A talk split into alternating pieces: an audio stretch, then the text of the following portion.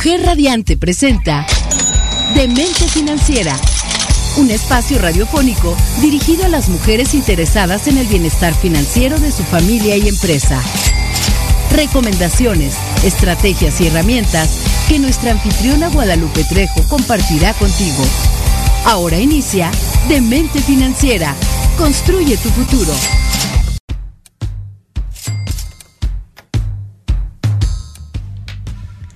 Hola, ¿qué tal? Buenas tardes. Muy buenas tardes. Hoy no el clima está rico, hoy no llueve, está muy delicioso y la verdad eh, un nuevo programa, una nueva emisión de Demente Financiera. Mi nombre es Guadalupe Trejo y aquí la bienvenida con mi siempre compañera Alejandra Salcido. Buenas tardes, encantada de estar un martes más con ustedes. Esperamos que ya tengan listo su cafecito, un tecito, algo rico para tomar y compartir esta tarde con nosotros. Y nuestro súper invitado que tenemos el día de hoy. Sí, tenemos un invitado, nada más que antes de anunciar el invitado y la este ¿El tema? el tema del día de hoy, sí quiero darles un consejo. Vamos a tomar desde ahorita nuestro cuadernito que tomamos, que tenemos todos nuestros programas, de todos nuestros olvidos que cuestan, porque el día de hoy sí quiero ser muy enfática en algo de finanzas personales. Recuerden que este mes en este programa estamos tocando los temas de finanzas personales, finanzas familiares, cómo cuidamos el patrimonio de nuestras familias y tenemos expertos en la materia que nos pueden ayudar a, a todo esto. Y un tip que les voy a dar que por favor anoten en su cuaderno el día de hoy es que la cuesta de enero no empieza en diciembre. En, diciembre. La cuesta de enero empieza a partir del 15 de septiembre. Entonces estamos muy a tiempo de que este, podamos planear y no tengamos una cuesta de enero muy complicada. Precisamente el día de hoy venimos incluso eh, ad hoc a, las fiestas, a septiembre, a las fiestas patrias. Entonces, porque empezamos a declinar y empezamos a sacar que el tarjetazo, que para el pozole, que para la fiesta, aunque sea familiar, empezamos a gastar y posteriormente pues vienen más fiestas. Eh, la gente que, con, que festeja que la fiesta de Halloween, que el Día de Muertos y el Buen Fin y después las navidades, las reuniones, las pláticas, los regalos, posadas. Y todos esos gastos que podremos llamar ahorita pueden ser gastos vampiros y generalmente yo de manera coloquial le llamo gastos garrapata porque nos absorben, nos absorben todo lo que son nuestro dinero tengan mucho cuidado, vamos a ir haciendo un presupuesto, una planeación de este tipo de gastos porque mucha gente dice es que está la cuesta de enero y la cuesta de enero porque me gasté en diciembre. No, no, no. La cuesta de enero empieza en septiembre. Entonces anótenlo por favor muy bien en su cuaderno de olvidos que cuestan. Es un tip. El día de hoy vamos a empezar con ese tip. Y entrando en materia, el día de hoy nos toca este, finanzas personales y patrimoniales y todo lo que tiene que ver con notarios. Y tenemos aquí a nuestro invitado. El maestro en Derecho, coloquialmente yo siempre le digo Alex, pero el licenciado Alejandro Gómez. Muy bienvenido. Hola, muchas gracias, gracias por la invitación. Lupita, Alejandra, para mí es un gusto estar aquí en un día, como dicen, muy rico, eh, muy despejado desde la mañana y la verdad pues hay que eh, platicar a gusto y pues espero que les pueda aportar algo eh, de lo que hacemos nosotros día a día y pues tratar de inculcarles esta cuestión de pues tener ordenado nuestro patrimonio, dar algunos consejos, algunos tips y ojalá que les pueda ser de mucha ayuda y pues gracias por la invitación y a su auditorio. No, gracias, a ti Alex por estar aquí. Pues antes que nada quiero platicarles que Alex tiene una bueno, Alex para los amigos, ¿no? Para sí. los Este, Alex tiene una amplia experiencia, es licenciado en Derecho y tiene una amplia experiencia en la cuestión notarial. Entonces nos va a platicar en, ese tipo de, situaciones. Y yo quisiera que antes que otra cosa nos platicaras como qué es básicamente lo que nos puede ayudar un notario. Porque luego mucha, mucha gente piensa, ay, es que un notario es para la gente que tiene mucho dinero, ¿no? O la gente que tiene propiedades. O, y realmente no es así. Realmente un notario, la función del notario nos gustaría Oye, que yo venía con una lista amplia, pero le decía a ella, es que es un buen de cosas que puedes hacer en la notaría. Fe de hechos, sociedades, compraventas, que ahí pues es mi área, ¿verdad? Certificaciones, adjudicaciones, hipotecas, condominios, donaciones, fideicomisos, revocaciones, ratificaciones, protocolizaciones, poderes, notificaciones, sucesiones de testamento, permutas, legalizaciones, obviamente testamentos, aportaciones, fusiones, requerimientos, gestorías, trámites, me imagino que es trámites en general, ¿no? De todo lo que tiene que ver con la misma notaría, trámites administrativos, cancelaciones de hipoteca y hasta las en las ¿cómo se llaman? que ahorita dijimos, ay, las matrimoniales, se me fueron capitulaciones matrimoniales. Sí, bueno. O sea, es amplísimo. No, ya no lo dejaste contestar. No, pero es que es amplísimo. Sí, así como comentan, realmente el notario tiene una gama de facultades y bueno, ah, también como yo les digo que es como un doctor, ¿no? O sea, realmente vas con el notario porque pues es a quien le tienes confianza y es a quien tú le confiesas tus problemas y realmente nosotros en la notaría, a mí me encanta lo que hacemos, realmente me apasiona porque podemos dar un, valor agregado en las personas, podemos asesorarlas, pues tratar de conducirlas y pues somos el consejero porque con nosotros van y pues eh, tratamos de dar esa confianza para que las personas se desahoguen, nos cuenten sus problemas. Y bueno, pues también ayudamos en muchas cosas, como dijo Ale, en asesorarlos en estructurar bien sus negocios, sus empresas, pues también asesorarles cómo pueden hacer su testamento o cómo podemos resolver problemas también como un medio extrajudicial. Ahorita con la pandemia, pues tratar de desahogar todos esos asuntos que en los juzgados pues podemos nosotros solucionar, ¿no? Eh, también hay un principio que pues, dice que a notaría abierta, juzgado cerrado y nosotros tratamos de, ver todos esos asuntos de materia de derecho preventivo, pues tratar de que pues estructurar los negocios con el fin de que nunca llegue a un tribunal. Entonces realmente pues, el notario, pues como dicen, es un amplio, eh, es un profesional de derecho que, que el Estado le da, les, les invieste de, facultades. Eh, hay que llegar para ser notario. Yo no soy notario, soy aspirante notario, pero bueno, pasé una prueba para ser aspirante y para llegar a ser notario en el estado de Morelos hay que pasar un examen de posición. O sea, hay unos filtros complejos eh, y pues no cualquiera puede llegar a hacerlo, ¿no? Entonces hay que pues, tener experiencia y preparación y pues básicamente tratamos de ayudar a las personas en lo más que podemos.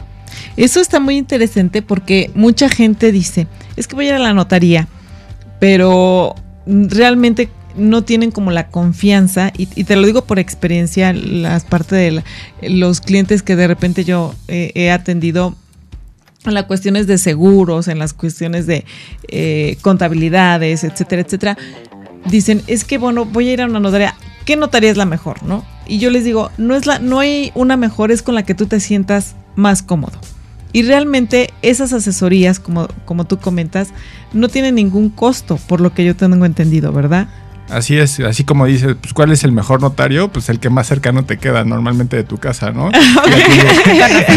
y, aquí le, tienes confianza. Hay un colegio de notarios, que también hay, en el estado de Morelos hay 30 notarios eh, distribuidos en, diversas demarcaciones y en diversas ciudades. Entonces realmente pues todos los notarios están totalmente capacitados con su equipo de trabajo y tú te puedes acercar con ellos y como dices, pues podemos asesorarlo y no tiene costo la asesoría si ya esa asesoría requiere hacer algún instrumento público, pues bueno, entonces ahí se cobra en base a un arancel, pero de entrada una asesoría que nosotros tenemos eh, al día a día, que tenemos bastantes, pues no, no cobramos. Y es que pues no se concreta en un instrumento. Podemos asesorar, podemos decir, oye, pues haz de así, yo te recomiendo que hagas eh, de esta manera, ¿no? Pero de entrada no se le cobra ningún mm, derecho, ningún honorario por, por esa primera asesoría y digo, yo, por ejemplo, soy fan de sus asesorías. Le doy mucha lata. No, pero es cierto, ¿no? Por ejemplo, en mi área, que es completamente lo inmobiliario, aunque en lo personal hemos hecho poderes y los testamentos y otras cosas, particularmente en la inmobiliaria, de repente llegan casos a la oficina, digo yo siempre casos de la araña, ¿no? Súper complicados tú dices, híjole, ¿cómo voy a hacer para vender esta casa, no? Entonces, con toda la confianza del mundo es, oye, a ver, traigo este problema, estas cosas están así, hay tantos propietarios, o se murió el papá, no hay testamento, hay esta, este problema, tengo un local comercial y es una compra con crédito, y entonces es sentarte a abrirle el expediente literal, como dices tú, contarte tus problemas, las broncas, o de repente es, es que no quiero que se integre mi suegra, pero este viene aquí mencionada en esta parte, no sé, hay mil cosas que de repente pasan, y es abrir el abanico y, ver cómo nos puedes ayudar a resolverlo, y a mí generalmente, este, particularmente Alejandro, pero varios notarios, pues siempre te ayudan, ¿no? Siempre ven la forma, ellos saben, tienen la experiencia de poder ayudarte y resolver el caso de la araña, como yo le digo, ¿no? Así es, digo, cada caso es muy particular Sí. y hay que aplicar la teoría del caso, o sea, hay que escuchar a las personas, Sí. saber interpretar qué es lo que quieren, ¿no? Muchas cosas de lo que pues recibimos o nos platican, pues bueno, no son cuestiones como a veces jurídicas y tenemos que estar desmenuzando que sí son hechos que nosotros pues generan un problema, ¿no? O sea, identificar los hechos, los problemas y dar posibles soluciones, ¿no? Creo que pues ningún caso es imposible y siempre hay que encontrar el, el cómo dentro de la legalidad y pues eso es lo que más me gusta, ¿no? O sea, tratar de escuchar a las personas, interpretarles y pues dar la forma legal que necesitan y eh, concretarlo en un instrumento o en una asesoría que a lo mejor no es un tema que yo tengo que ver en notaría, pero trato de dirigirlo con los especialistas o un contador o un abogado litigante o pues tratar siempre de pues, dar una asesoría que pues por lo menos le dé luz a las personas para saber qué hacer. Esa parte me, Sí, me gusta increíble. mucho y sí quisiera que toda la gente que nos está viendo, que nos está escuchando, tomara en cuenta esto, porque mucha gente piensa que la cuestión de ir a un notario o a una notaría o con una persona es caro.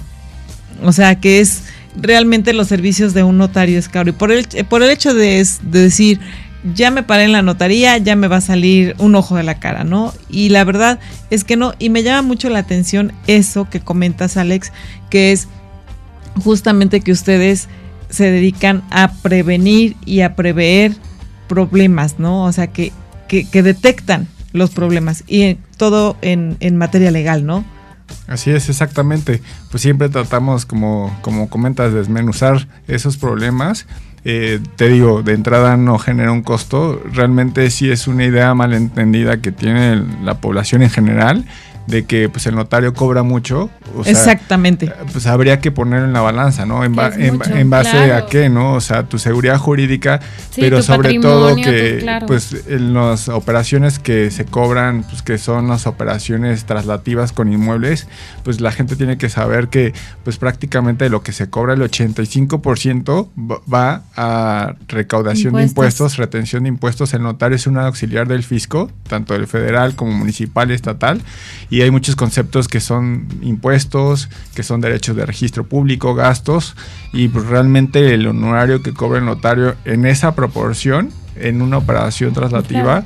pues varía de entre el 15 y 20% de todo lo que se cobra, ¿no? Porque todo lo demás, el- por eso el, el- el- Estado delega en el notario esa función de recaudación de impuestos y pues es un auxiliar y no todo lo que recibe el notario es para él, ¿no? Entonces hay que, Eso. hay que y que pagar en el, esos en el impuestos, caso particular de una compra-venta, que ahí sí como es mi tema participo, es más o menos por mucho el cin- 6%, ¿no? Por mucho.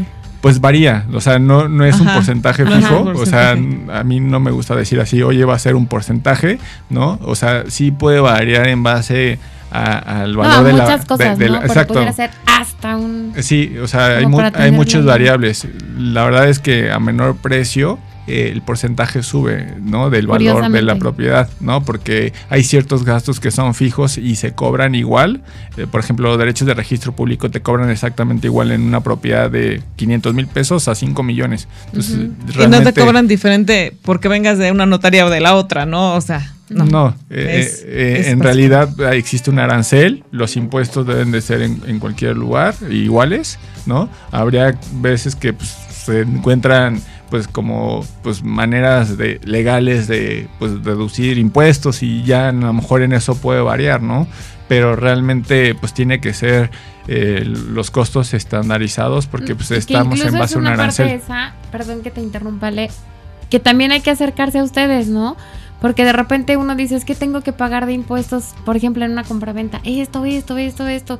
Y la verdad es que no, que hay muchas maneras legales de, de, no, de no pagar impuestos o de bajar impuestos o de que a veces no sabemos, ¿no? Y acercándose a ustedes, este, se pueden hacer muchas cosas bien. Exactamente. Y bueno, me quedé con la pregunta en la punta de, de la, lengua. Eh, mi nombre es Guadalupe Trejo, Alejandra Salcido. Estamos aquí con, con Alex platicando de cuestiones notariales. Vamos a un corte y regresamos. Femenina. Entérate de cómo tomar las mejores decisiones y cómo planear mejor tus finanzas aquí, en Demente Financiera. Construye tu futuro con Guadalupe Trejo. Ya estamos de regreso aquí en Demente Financiera. Y bueno, antes que nada quiero platicarles de Grupo GIA, que ya lo conocen a Grupo GIA. Sí. Sí, ya estamos. Sí, me gusta ver sus espectaculares. Es, bueno, pues Grupo GIA es una agencia de publicidad exterior en Cuernavaca que tiene mobiliario urbano en renta y tiene los mejores espacios publicitarios dentro de Cuernavaca. La verdad es que los invito para que puedan hacer lucir su negocio, que se comuniquen con ellos al 777 610 0411. Les repito el teléfono 777 610 0411 y un asesor les ayudará con sus campañas publicitarias. También podrían comunicarse con, ellos a través de su correo electrónico ventas arroba Se los repito, ventas arroba Y si no, búsquenlos en sus redes sociales como arroba grupo Pero bueno, sigamos aquí, porque bueno, esto está genial. Tú tienes una pregunta y yo tengo otra, pero Todos te la tenemos preguntas, tenemos muchas preguntas porque desde que hicimos la publicidad en, en el Facebook eres muy taquillero, aparte de todo. Entonces, tenemos muchas preguntas del público y tenemos muchas cuestiones. Aquí lo que yo te decía es que mucha gente también eh, dice, es que me voy con X notario porque es más económico, ¿no? Se van por la economía. Es que aquel notario es más económico. No, no, no. ¿Qué notario me recomiendas? Y siempre, siempre, siempre la gente piensa en la cuestión económica. En ese momento, en el momento que quiera hacer un trámite en una notaría, piensa en la cuestión económica, de donde me salga más barato, ¿no? A lo mejor, como dices, y me queda claro que esa es otra de las preguntas que, que tenemos aquí, que ahorita vamos a platicar, pero dice, es que es por economía. La verdad es que, ¿qué nos podrías decir respecto a esto? Realmente la gente está cuidando su patrimonio, está comprando o asesorando, asesorándose, asesorándose, o acercándose con un notario, no tanto por la cuestión económica, sino por lo que realmente sabe y lo que puede proteger a futuro, ¿no? Así es, exacto. Yo como tal lo que te puedo decir es que pues una asesoría de un notario pues es un profesional y pues también a final de cuentas pues le costó trabajo llegar ahí claro. y pues existe un arancel que todos los notarios no pueden cobrar más abajo de ese arancel dependiendo de la complejidad del, pues, asunto, el negocio, de los gastos, pues podrá ser más, ¿no? Pero en realidad nos ajustamos a este arancel que, que publica el gobierno del estado y pues tenemos de alguna manera un control estricto en ese sentido, ¿no?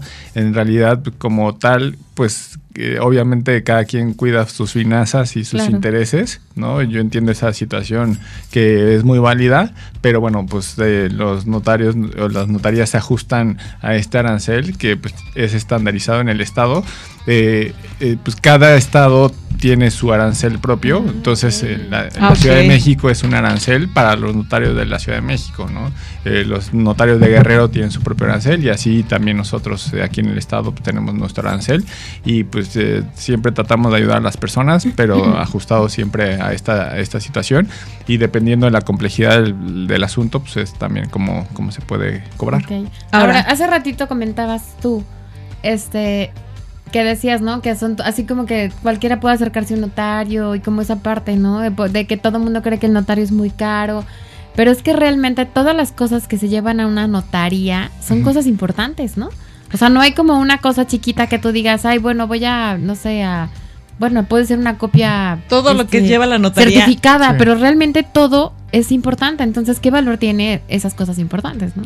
Sí, sobre todo, la verdad es que pues yo no considero que sea caro, o sea, sobre No. todo por lo que representa, la seguridad jurídica creo que pues es algo muy valioso, ¿no? Y, y que pues por ejemplo ahorita en septiembre o octubre, que es- son los meses del testamento, Sí. en el estado de Morelos cuesta 700 pesos masiva, realmente para mí es un costo pues, Muy que- accesible. Que accesible. muy accesible y que pues creo que pues eso nos acerca bastante a la sociedad y como comentamos anteriormente una asesoría pues en principio no cuesta nada pero pues realmente un testamento es un acto muy importante donde pues tú prácticamente dispones todo tu patrimonio al día de mañana y no solamente con- eh, contiene una cuestión patrimonial, sino también simplemente hay muchos mitos que la gente tiene de que, pues bueno, yo voy a hacer mi testamento como uno de mis últimos actos de vida, ¿no? O porque ya tengo un patrimonio y no siempre es así, o sea, desde que tú tienes un hijo, en un testamento, a falta de los padres,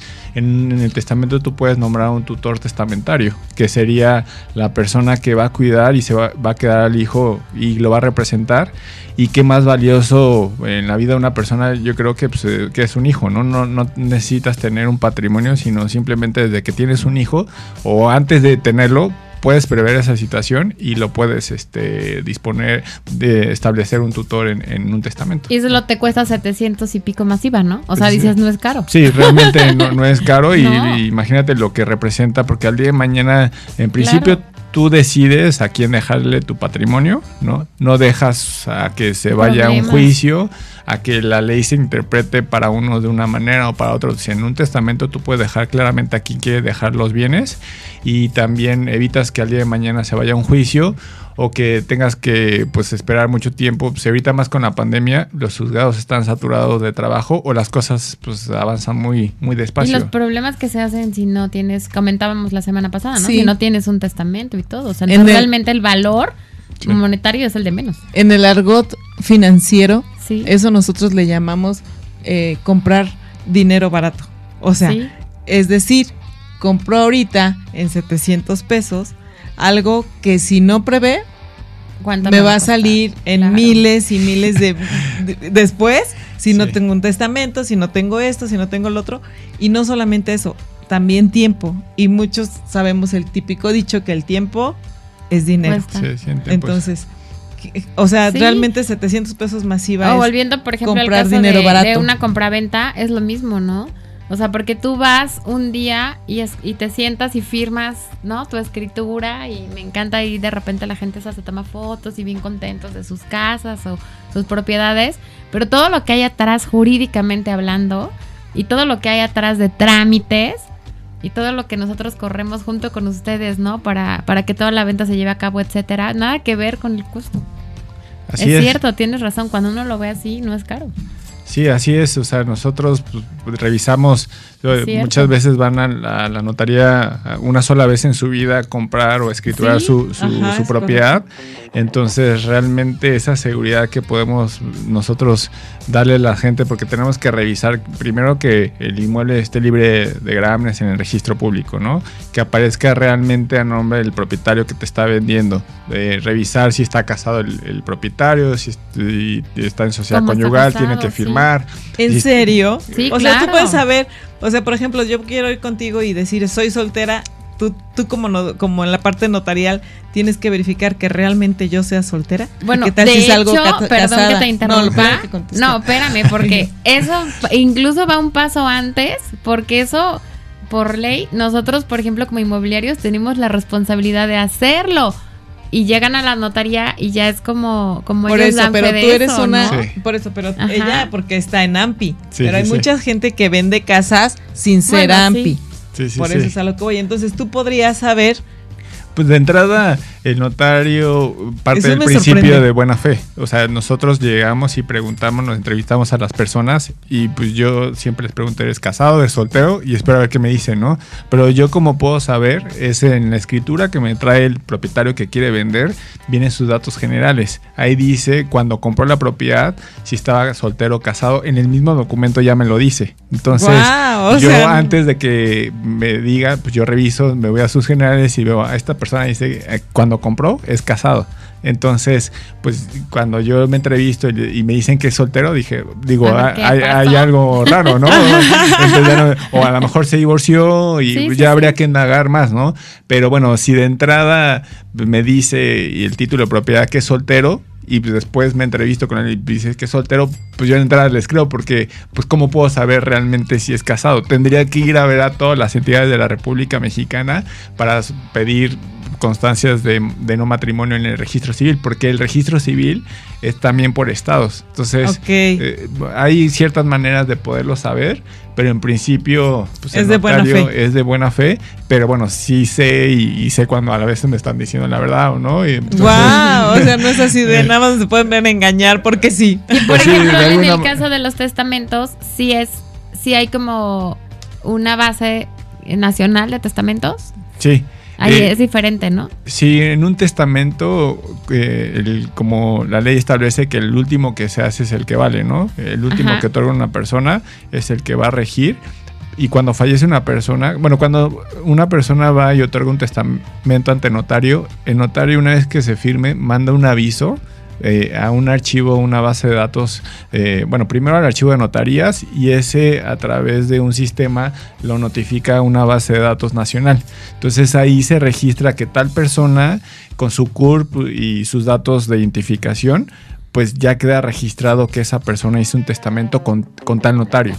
No se hace público el contenido, pero sí se hace eh, un registro específico de que tal persona con tal CURP ya otorgó testamento, de tal manera que cuando fallece una persona y tenga que hacerse su trámite ya sea ante notario o ante un juez, el notario o el juez pide la información este de la base de datos nacional para ver si Ricardito Pérez otorgó testamento y ante quién fue el último testamento y ya esa base de datos nacional me, me da esa información. Entonces yo ya puedo saber cuál fue el último testamento que se hizo, porque a lo mejor fallece una persona y a mí me traen un testamento y las familiares piensan o que se creen que ese, es el último. y sorpresa puede ser que no y esos son los filtros que se dan y a partir del año 2000 está ya este, esta base de datos nacionales que antes no existía, entonces era un problema, ¿no? Oye, así debería de ser con los matrimonios también, ¿no? Pues, pues, pues, sí, ya, ya existen, ya cada vez estamos avanzando más en ese tema, pues ya existen una base de datos también que es buena saber pues, si una persona es deudora alimentista, ¿no? O que ah, también agresor sexual. Estuvo, o sea, con nosotros en, eh, bueno, en los primeros programas la licenciada Berta Berta, Paredes. Y hablábamos justo de, de, divorcio, ¿no? De cuánto te cuesta un divorcio, de qué importante es hacer capitulaciones, que, que, a veces la gente dice, no, eso es para los artistas, para la gente que tiene dinero. Digo, ahorita pensando en que debería de haber así una base de decir, está casado, no está casado, está casada, no está casada, ¿no? Para checar primero al galán, ¿no? Claro, no como por el testamento.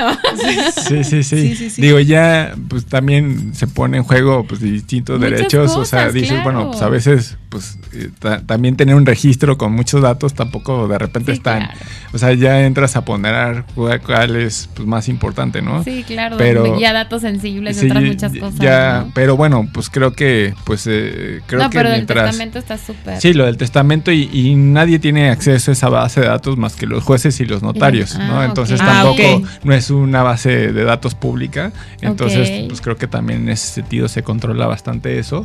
Y bueno, pues otro trámite que también es muy importante, pues eh, que el notario pueda hacer las capitulaciones matrimoniales. Eso me interesa mucho que nos platiques. Poquito en, el, programa con Berta de divorcio, ¿no? Pero eso me, interesa mucho porque hemos sabido y es así de los artistas hacen sus capitulaciones y dicen, no, pues es que si yo me caso, me divorcio, pues me voy a quedar con esto, tengo esto, si subes de peso, ¿no? Pero, pero en la vida real bueno, pues sí, en principio lo que debemos de saber es que cuando nos vamos a casar, eh, todos firmamos capitulaciones matrimoniales en el registro civil. O sea, de entrada, o a lo mejor ni nos damos cuenta, pero... De hecho, me estoy enterando ahorita. Pero esas capitulaciones que firmamos son de machote, ¿no? O sea, realmente en las capitulaciones son esos pactos accesorios que las personas firman cuando se van a casar, en donde establecen cómo van a administrar su patrimonio y bajo qué régimen se va a casar, ¿no? Y hay dos opciones, o separación de bienes o sociedad conyugal. O puede haber un régimen mixto, donde unos bienes sí haya sociedad conyugal y otros con separación de bienes.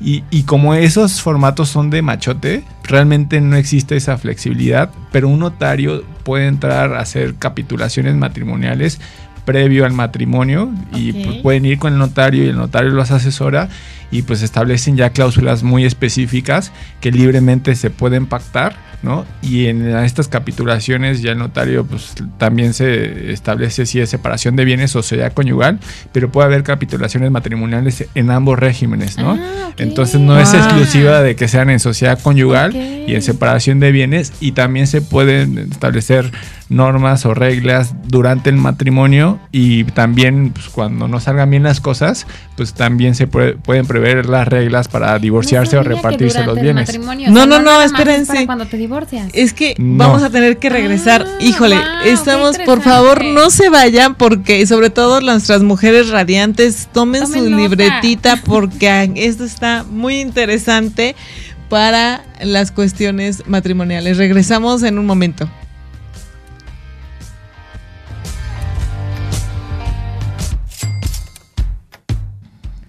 Ya estamos de regreso aquí y bueno, me encantaría que estuvieran ustedes tras bambalinas, Tras bambalinas. porque estamos, pero bueno, en, en pleno conocimiento y seguimos aquí con el tema de las capitul- Capitulaciones y ma- y capitulaciones matrimonios, ¿no? Porque- Y matrimonios.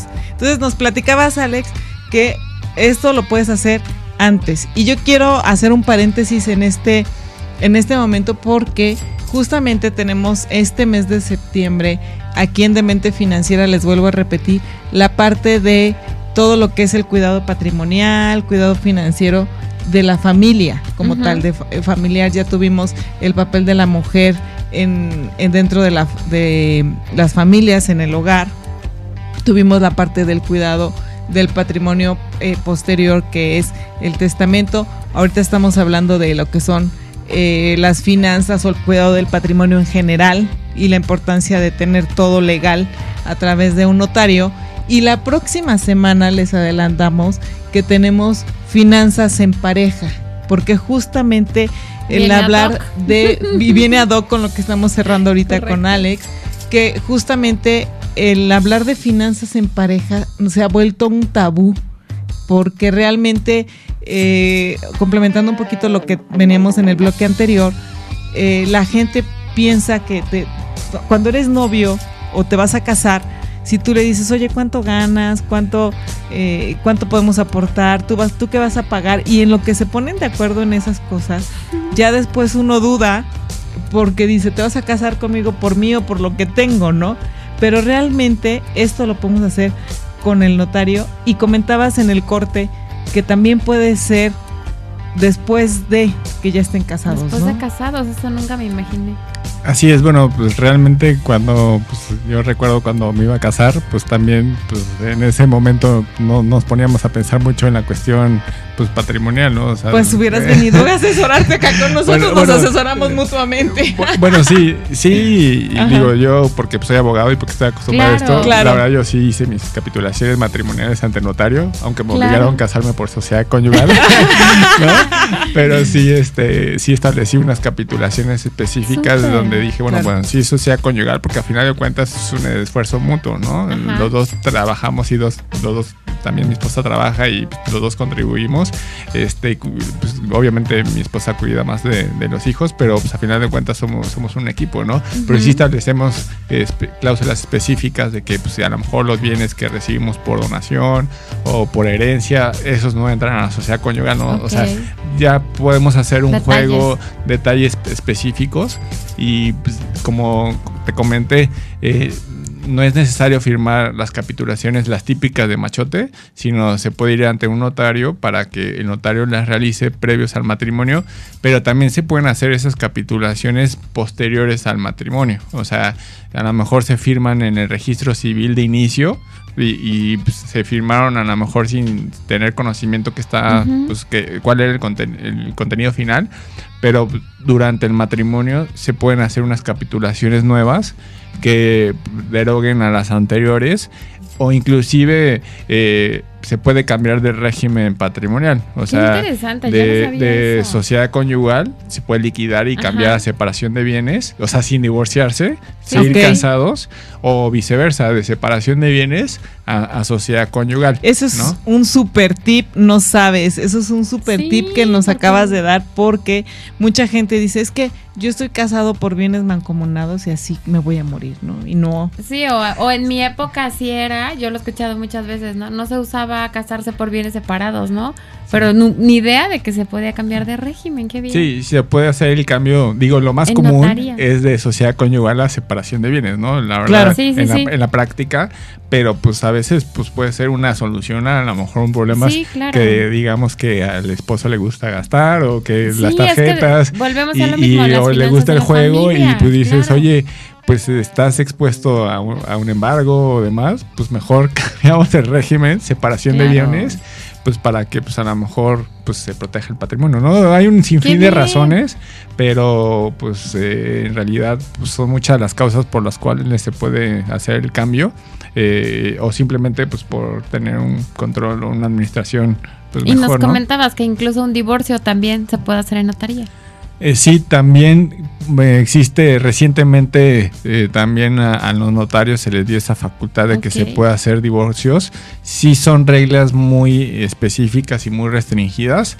Eh, en realidad eh, el divorcio ante notario eh, es un similar al divorcio administrativo en donde obviamente tiene que haber acuerdo de ambas partes, tiene que haber un acuerdo, no tienen que haber hijos menores de edad, ¿no? Porque si hay hijos menores de edad, ya tiene que entrar un juez a ver la guardia y custodia y las visitas y demás. Pero los supuestos es de que las personas estén de acuerdo, que no haya hijos menores de edad o, a bien, o mayores pues que no necesitan alimentos, es decir, que si siguen estudiando, eh, entonces el notario no puede, no es competente, entonces pues tienen que ser o mayores de edad o no haber hijos ¿O no habría? y tienen que estar de acuerdo ambos cónyuges para poder hacer el Pero divorcio. otra prácticamente que, que no tengan dependientes, ¿no? Sí, exacto, que no tengan dependientes o que, pues sí, o que ambos estén de acuerdo y pues eh, también acuden, si hay bienes, pues se liquidan esos bienes y si no hay bienes, este, pues en realidad, pues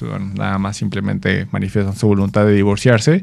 Se levanta un instrumento público y ese instrumento público ya posteriormente se registra en el registro civil y se expide el acta de, de divorcio. de divorcio. Entonces- o sea, ya prácticamente el juez avala lo que el notario ya, Ya verificó, ya, er- ya, pues sí, prácticamente ya verificó, ya trabajó, ya hizo. Es, quiero entenderlo así. Pues en, en realidad ni siquiera entra con un juez, o sea, tú vas directamente con el notario, si se cumplen estos supuestos, eh, se divorcian ante notario y el notario solamente lleva o los clientes llevan el, el testimonio a inscribirlo al registro civil. El registro civil no, no hay jueces, ¿no? O sea, son oficiales y, y lo único que hacen es registrar, se ve que cumplan con los requisitos legales.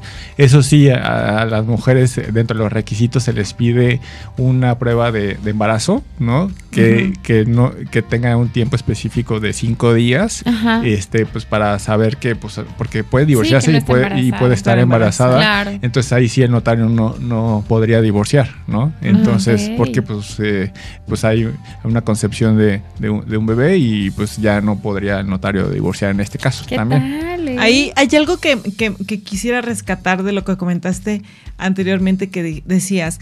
eh, bueno, si está en riesgo el patrimonio, de, están en régimen conyugal, pueden hacer la cuestión de la separación de bienes por cuestión de algún embargo. Es, ¿Así lo entendí o quise entenderlo así o lo entendí mal? Lo que pasa es que eh, unas, las personas eh, que pues, están casados en sociedad conyugal responden con el patrimonio de, de la sociedad conyugal en Claro, caso de las todo. deudas, o sea, tanto Sí, los claro. beneficios como las Todo. deudas. Y de repente, pues me, me ha tocado casos que pues existe o el esposo despilfarrador o la mujer, ¿no? O sea, Sí, no sí, es claro. excesivo. Una de las parejas, pues que le gusta a lo mejor el juego y dice, oye, pues es que yo, y pues tramité. Sí, es una sea, forma. yo, yo compré una, la- a la mujer o al hombre, yo compré con mis esfuerzos una casa y pues puede estar eh, en riesgo el patrimonio porque pues mi esposo gasta mucho y no paga y sus tarjetas, Claro, ¿no? claro. ¿no? Pero obviamente pues eso se tiene que hacer antes del problema, ¿no? No ya el No, y problema mutuo encima. al Y, y que pues eso ya parece que lo están haciendo en fraude de acreedores, ¿no? O sea, también hay claro. que tener cuidado de que pues no ya esté la demanda y en ese Claro. momento este artificiosamente se cambie para Como tú quedarse dices, siempre prevenir, ¿no? Exacto, entonces pues es bueno que creo que la gente lo conozca, o sea, porque pues también o puede opción. ser que pues sea al revés, ¿no? O sea, de separación de bienes se, se cambia el régimen a sociedad conyugal, ¿no? O sea, cualquiera de las dos modalidades se puede. Sí, porque ahí a lo mejor cuando tú te enamoras, en la etapa del enamoramiento, te en casas, eso. no piensas, realmente no piensas en esa parte tan, tan específica del cuidado del patrimonio o de lo que vas a hacer. O sea, piensas en que sí vas a, a crear tu mundo feliz, viéndolo así de esta, de esta manera eh, Romántica. romántica, estilo Disney. Ay, sí.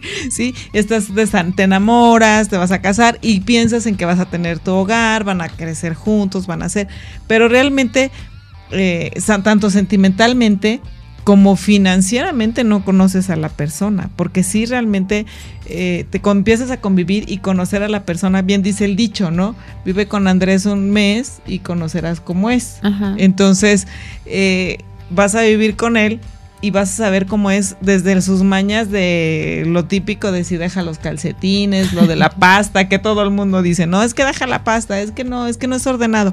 Pero no solamente también en eso, sino No, también en sus finanzas. Exacto. Y si ahí es un foquito rojo, como tú dices, y estás viendo que gasta más, que es un gastalón, que Sí, no qué es... bueno que haya que- esa que es- opción. hay esa opción de ir con ustedes. Exacto. Ahora, ¿es muy tardado y muy difícil hacer este, te- este trámite? Pues no, realmente pues es- puede ser relativamente rápido, o sea, mientras haya conformidad en ambas partes, eh, pues realmente pues se puede pues con una cita saber qué es lo que necesitan y en otra cita prácticamente ya estar firmando eh, las capitulaciones matrimoniales. Evidentemente, posiblemente derivado de los cambios de regímenes y de la liquidación de los bienes, posiblemente sí se necesitan hacer escrituras de las propiedades, ¿no? O sea, decir, oye, pues vamos a cambiar el régimen de sociedad conyugal, pero aparte decidimos que ya no esté a nombre de los dos, sino Claro. lo ponemos a nombre de uno. Entonces ahí sí a lo mejor implica hacer una más. escritura de la propiedad para hacer el cambio de propietario y eso a lo mejor sí nos puede llevar a lo mejor un mes, ¿no?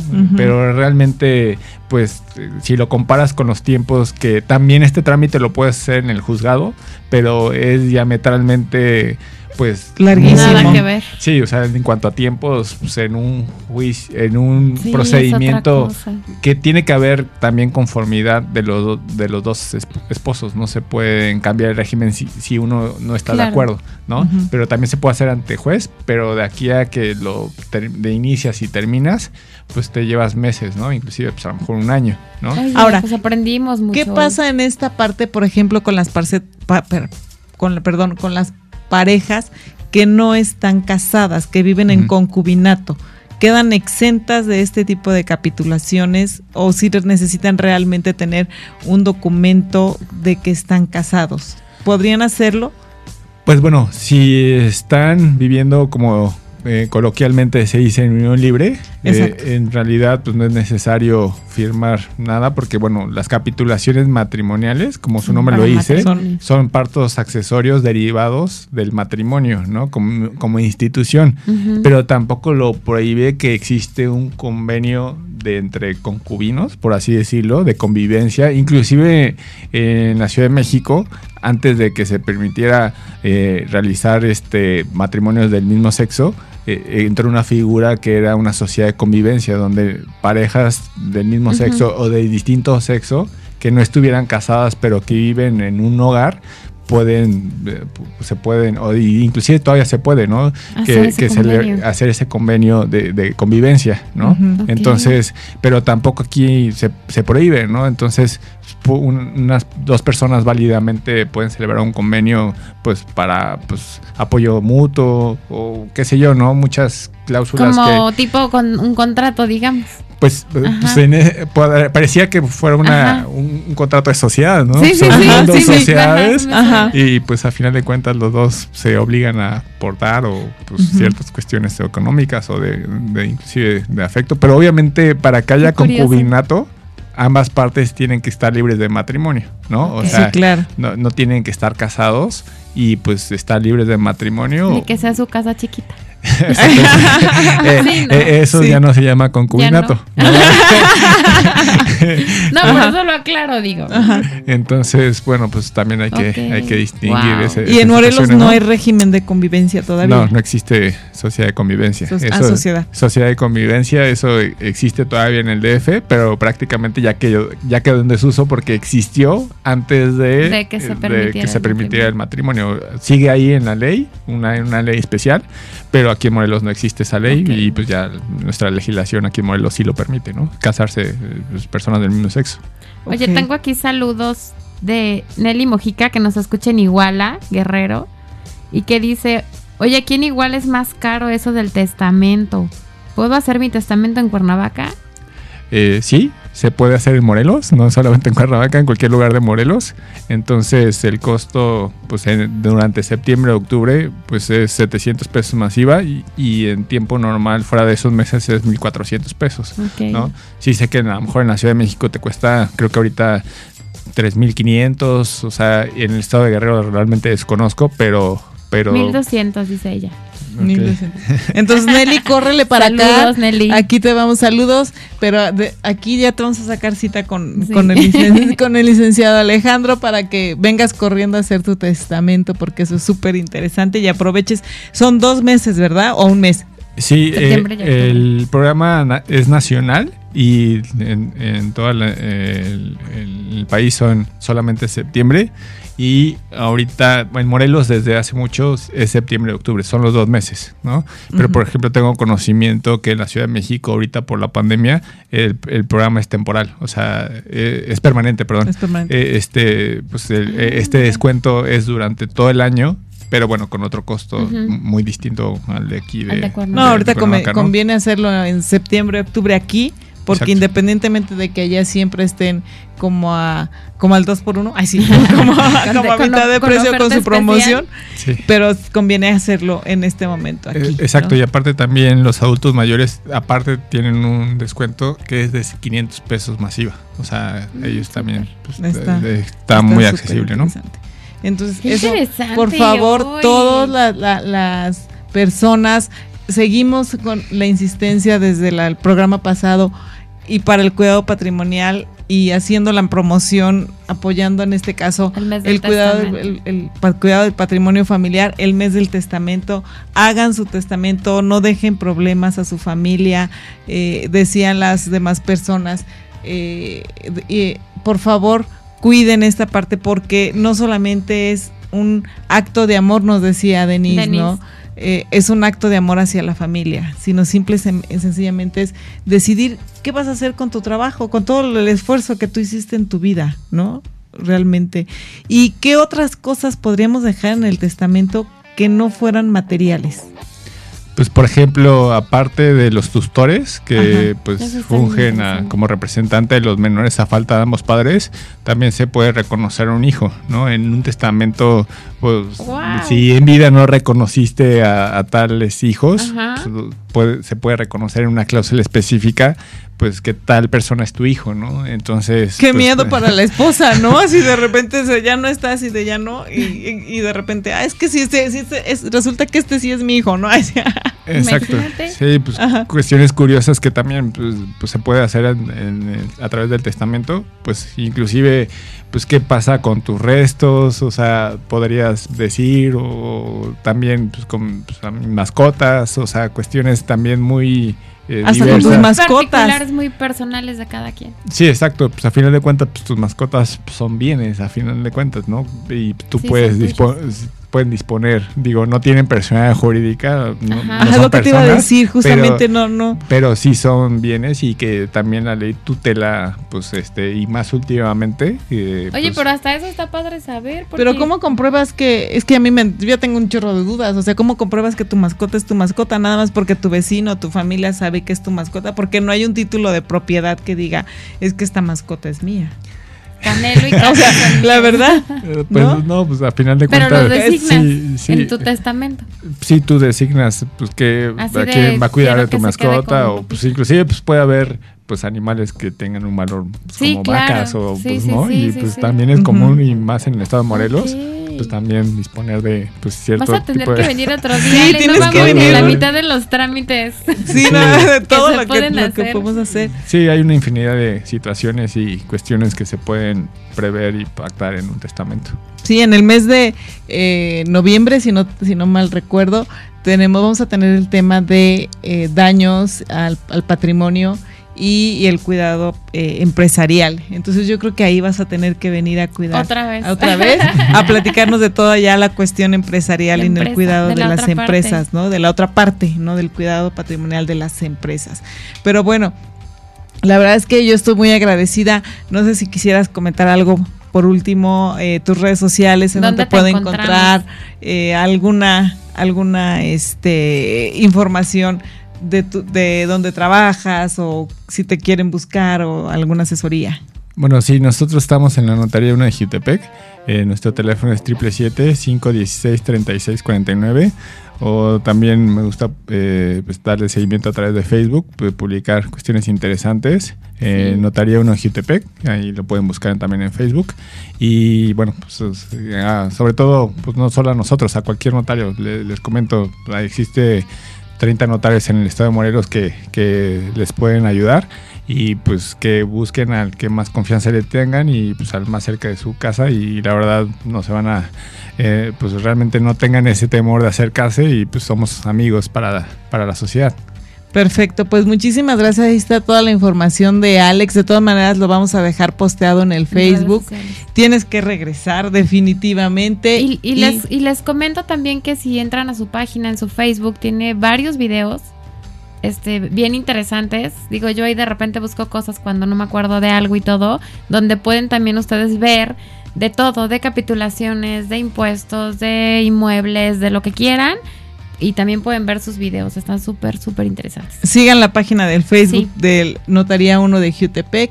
Y bueno, pues el día de hoy se nos acaba, se nos super acaba el tiempo. Muchas gracias a Rafa Salinas en cabina por la producción también de este programa.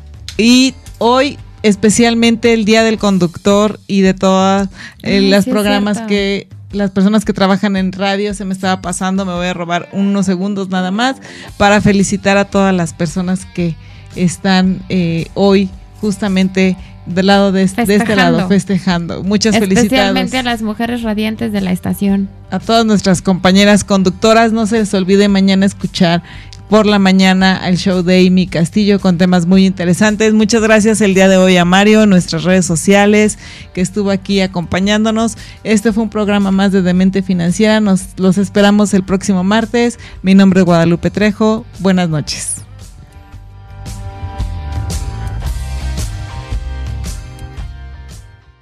Por hoy concluimos. Acompáñanos la próxima semana en Demente Financiera. Construye tu futuro con Guadalupe Trejo. Un espacio radiofónico creado para ti, que cuidas el bienestar de tu familia y empresa.